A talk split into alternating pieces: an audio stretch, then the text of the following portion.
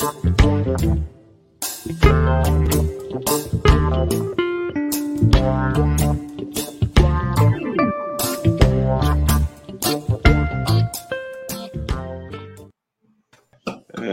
tá complicado, viu? Chico. É, o Taigo, bom dia, Chico. O Taigo fez um complemento aqui, que quem falar primeiro come todo o Bolsonaro dela. É. Fez até uma brincadeira aqui. Muito... ah, Chico, daqui a pouco vai precisar de uma, de uma CPI aqui em Santos para. Na verdade, em Santos seria a SEV, né? é para esse caso das enchentes, porque o drama das enchentes continua, né? Vem obra, sai obra, entra recurso, sai recurso, e o drama das pessoas que são obrigadas a conviver com essas enchentes não termina. Verdade, Tânia. Na realidade, o drama da, da enchente em Santos tem nome, né? Chama incompetência, né? As enchentes que sempre preocupam, só chove um pouquinho, a maré estiver um pouquinho alta, as pessoas já perdem todos os seus pertences, perdem os seus, seus patrimônios, aí nada se faz, entra ano, sai ano, e não tem nenhum tipo de responsabilidade, de ação de, de, de ação de responsabilidade ao governo municipal. E queria só relembrar aqui, estão nos ouvindo aqui, está passando algumas imagens aqui da Zona Oeste, tudo cheia, parece que é um, é um rio só. Na realidade, em 2000, é, 2015, o atual governo, aliás, o governo passado, do Paulo Alexandre Barbosa, que também já é a continuidade desse governo com, com o Rogério Santos, 2015 eles perderam uma verba de 21 bilhões, 21 milhões de dólares do Banco Mundial, onde tinha um projeto para fazer macro drenagem na cidade toda. Então era um, projeto de macro drenagem que ia praticamente fazer um grande investimento aí na zona noroeste, enfim, nos canais de Santos, enfim, para poder fazer macro-drenagem. E foi perdido esse valor e teve uma grande crítica por atraso é, do, das obras, a questão do traçado da obra, do próprio Banco Mundial, e eles perderam esse dinheiro, que já tinha sido feito um projeto na, na gestão Papa. Então, é, esse governo que está aí, ele tem responsabilidade sim, que está acontecendo hoje, é muito embora sempre joga a, a culpa no fenômeno é, Ninho, fenômeno climático, que também tem as suas, é, suas evoluções e tem, tem crescido muito, cada vez mais, a alta das marés aqui na Baixada. Nós vivíamos numa ilha, né, Douglas e Sandro, Tânia, e nós precisamos ter investimento. O Poder Executivo, o Poder Público, o prefeito tem que pensar a médio e longo prazo como conter esses fenômenos que existem, não somente colocar culpa neles. Então, o que se coloca hoje, ah, a culpa do fenômeno é a maré, isso acontece no mundo todo, de fato acontece no mundo todo, Sandra, mas na realidade é, a, os governos pensam antes, né? fazem é, estratégia, faz um, um tipo do.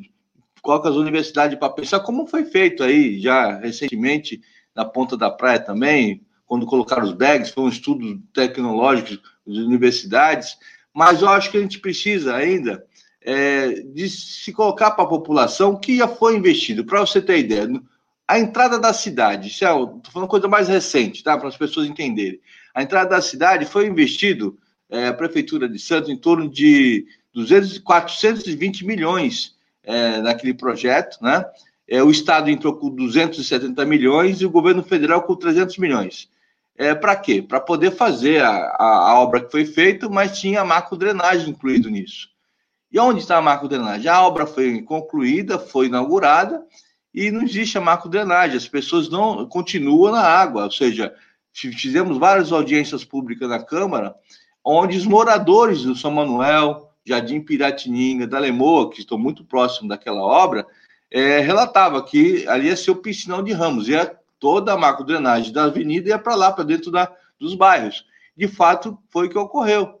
Né? Foi o que ocorreu. Na realidade, é, já aqueles bairros já enchia, com certeza, por conta da alta maré, mas agora está muito pior, muito pior, muito pior. Então as pessoas é, falaram antes que isso ia ocorrer, não tinha resposta de fato se isso, é, essas obras ia ter esse, essa, essa solução desse problema e praticamente ficou por isso mesmo. Não tem é, não tem resposta para essa população carente que, mora nas palafitas, que mora ali naquela região, tampouco que mora na Zona Noroeste, também sofre muito toda a alta da maré.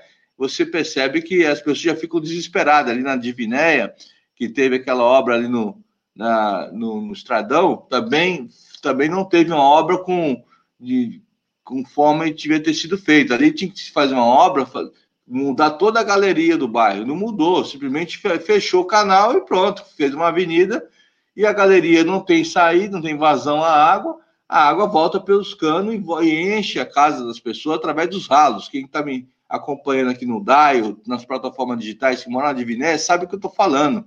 Qualquer chuvinha, a água vai e volta pelo ralo e entra na casa das pessoas. Então, é, não entra pela rua mais, entra pelo próprio ralo da sua casa. Então, é complicado isso as, e o poder público não ter nenhum, nenhuma solução para isso. Ter dinheiro tem, só que o dinheiro é muito mal gasto, né?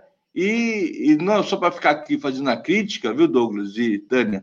É, nós precisamos também ter a solução. Nós sabemos que, que a dragagem, e aí do mar à maré, foi um dos temas aí da, da campanha do, do companheiro Douglas, que saiu candidato, e foi muito debatido isso, é, o assoreamento dos canais da Zona Noroeste, há mais de 30 anos que não se faz uma dragagem naqueles canais.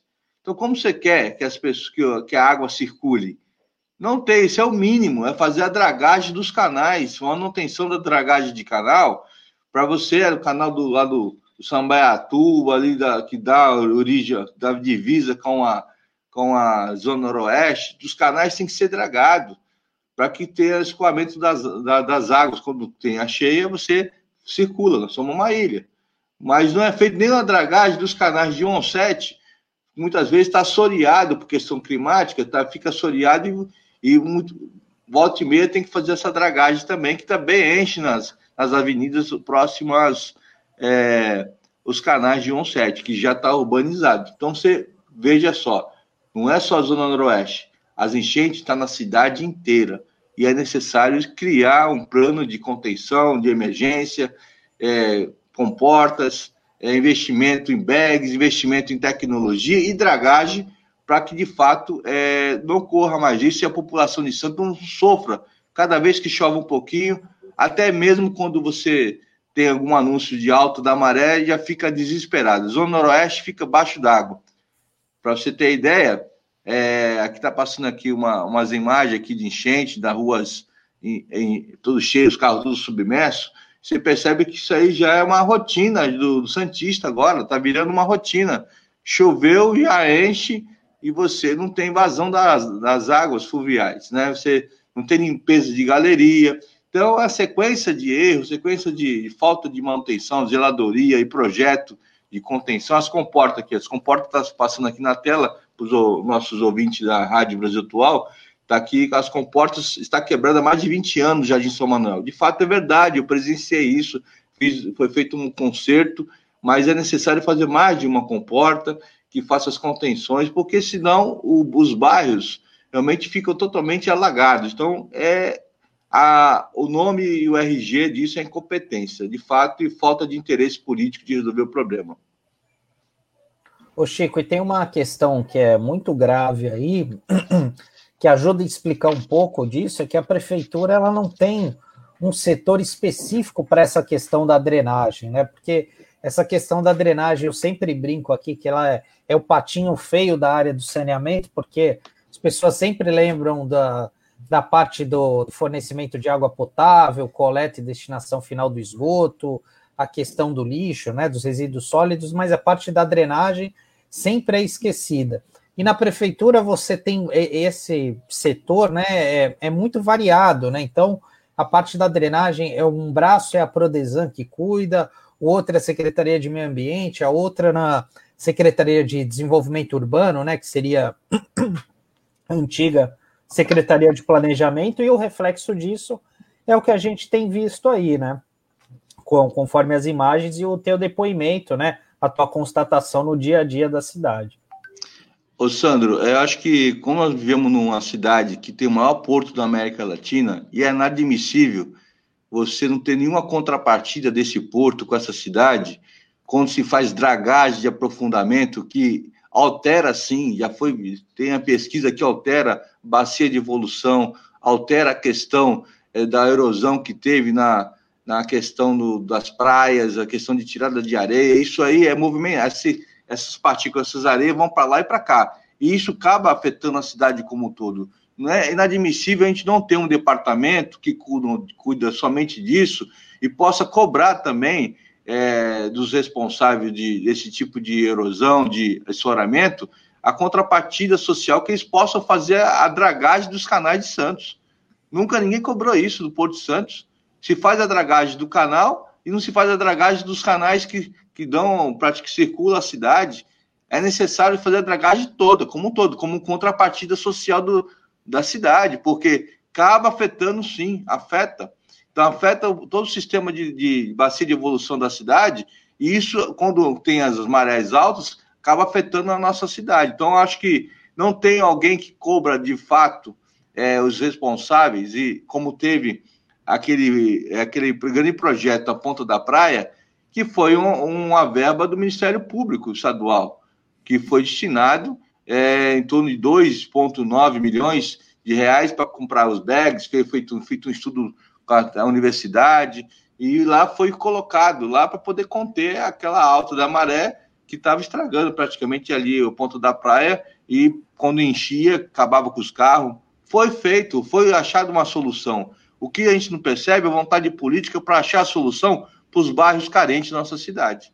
E que tenha realmente um departamento que faça essa, essa interligação e que vá cobrar, que vê verba, que vê verba do Estado de São Paulo, vê verba do governo federal, para que possa acontecer, possa trabalhar é, na prevenção. Então, nós estamos numa, moramos numa ilha, é natural que tenha esse, esse fenômeno que cada vez mais vai ter mais, mas precisa ter uma resposta para a população, não ficar somente ah, isso vai acontecer quando acabar a obra, vai resolver. Acaba a obra e não resolve. Não tem um plano de fato de contenção e de, de, manutenção dos canais. Então, isso é muito grave, porque é um descaso muito grande da população carente, sobretudo aquela que mora na zona noroeste, mora em cima de uma palafita, que não tem, já tem um problema habitacional, aí fica também com problema a questão das enchentes. Ô Chico, a gente é, acompanhou é, bastante essa pauta também pelo, pelas falhas de projeto e de execução do projeto, porque foi denunciado é, já na fase de execução e contratação do projeto que ele estava sendo encaminhado sem a devida adequação para as galerias pluviais. E que isso era um tremendo problema, porque ia demandar todo um outro complexo de obras com os efeitos semelhantes a quando o próprio projeto foi implantado. Isso permanece. O, o, José Marques Carriço, que está é, tá toda semana aqui com a gente discutindo né, políticas públicas urbanas, ressaltou que havia, naquele projeto da entrada da cidade, um complexo viário que permitia corredores é, é, específicos para ônibus que sumiram. Sumiram, não existe mais. E esse sumiço desse, desse corredor específico para ônibus implicou em congestionamento em toda a área adjacente ali. Né? Inclusive, os trabalhadores têm que andar muito para chegar até um ponto de ônibus. Quem trabalha ali naqueles atacadões, etc., que vem de fora, tem que caminhar, fazer uma verdadeira caminhada para chegar até o seu ponto de trabalho. E, ao mesmo tempo, é, isso foi falha de projeto na execução. E a falha de projeto também é, de erro na bitola das galerias é, pluviais submersas. Portanto, Chico, isso, para ser corrigido, é outra obra, não é não? Com certeza, Douglas, você falou tudo. Na realidade, você se gastou aí para mais de 500 milhões de reais, é, e para você corrigir isso está tudo super, está abaixo da terra, né? A população não consegue enxergar esse erro porque está tudo enterrado. E sem contar que eu vou complementar a tua pergunta, também tinha uma parte do governo federal que era para fazer a galeria de escoamento da água para o porto, que é a saída para o estuário. e aí, por conta do entrave da MRS, da questão da, do porto ali, não foi feito. Não foi feito. Então, travou a obra, não foi concluída por completo essa questão da galeria fluvial. Então, existe, de fato, existe, existiu esse problema mesmo, e o, o, o governo federal foi um dos que mais impactou nessa obra, que não fez a contrapartida dele, não deixou, teve o problema de fazer a obra, e ainda está se resolvendo isso. Então, nós não temos aqui em Santos é, por, por, por outro lado aqui, representantes em Brasília que defendesse, que realmente lutasse, brigasse, colocasse lá o governo federal para fazer a parte dele, os deputados aqui praticamente não fazem nada para nossa cidade. Então, é importante dizer isso, porque a população às vezes fica questionando. Teve o, teve o problema do projeto? Teve. O grande complicador foi o governo federal, que não fez a parte dele. Então, foi, foi necessário fazer um, a mudança de projeto, porque não tinha como mudar mais. E as questões da bitola da, das galerias, também isso é um erro, porque você não, quando você não aumenta a bitola, quando você não faz a, a coisa correta, nem para corrigir, para poder depois emendar, você não consegue. Você tem que acabar com a obra, que você falou, tirar tudo de novo e colocar tudo de novo novamente. E as questões do ponto de ônibus, Douglas, essa semana teve vários é, é, munícipes lá, inclusive eu fiz requerimento, fui até vem, vem enquanto você está falando, que não só ali naquele pedaço da zona na Senhora de Fátima, mas na Matins Fontes também. Na Matins Fonte, as pessoas estão pedindo ali que volte ponto de ônibus, porque ficou muito distante é, para as pessoas pegarem o ônibus. Né? Então, essa questão do corredor de ônibus é um projeto já do governo, do governo Dilma. O corredor de ônibus era uma verba que estava, acho que o Carriço já falou várias vezes isso na rádio aqui, era uma obra, uma obra destinada ao corredor de ônibus, era o governo Dilma que já estava empenhado essa, esse valor e não foi usado nessa obra. Então, de fato, é verdade, é, não facilita nada a vida do trabalhador que, que depende do transporte público e que precisa também se locomover na cidade. Eu acho que é bem lembrado disso, né? Mas não teve nenhum tipo de pressão política da, dos deputados federais aqui da região que cobrasse o governo federal essa contrapartida.